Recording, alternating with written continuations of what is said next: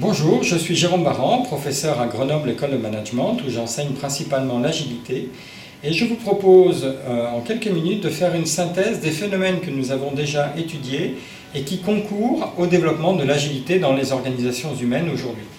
Ces phénomènes sont au nombre de cinq. Le premier que nous avons étudié, c'était la complexité, qui est dû principalement à l'émergence de la société de l'information et de ces systèmes d'information qui nous relient sans arrêt tous à tous et qui fait qu'on vit dans un monde plus compliqué, plus changeant et sans doute plus rapide. Cette complexité nous a amené à la conclusion de vivre dans une logique de PMisation, c'est-à-dire de petites entités qui fonctionnent de façon très collaborative.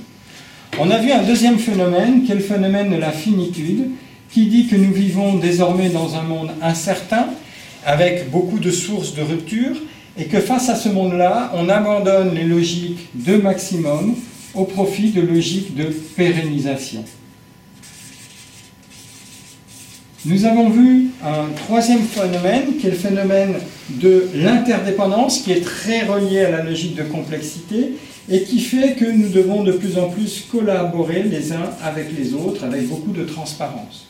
Nous avons vu le phénomène d'individualité, qui est un phénomène qui montre que euh, désormais, nous devons encore plus fonctionner les uns avec les autres, euh, et probablement en innovant des solutions qui vont satisfaire chacun en permanence. C'est la logique de satisfaction réciproque qui était derrière cette idée et cette euh, d'individualité.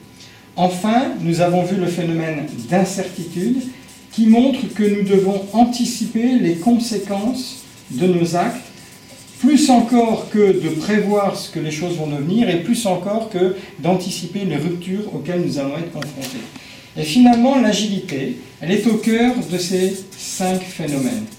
L'agilité va donc être un mode d'action qui tient compte de ces cinq phénomènes qui sont cinq changements majeurs dans notre société.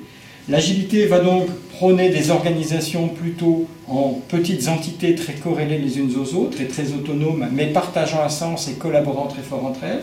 Cette collaboration est renforcée par l'idée d'interdépendance et d'individualité qui plaide un mode de fonctionnement satisfait-satisfait. On va faire vivre dans ces organisations avec une stratégie de pérennité plus que de conquête et de domination, donc avec beaucoup de respect pour les acteurs avec qui l'on vit et beaucoup de respect pour l'environnement dans lequel on vit.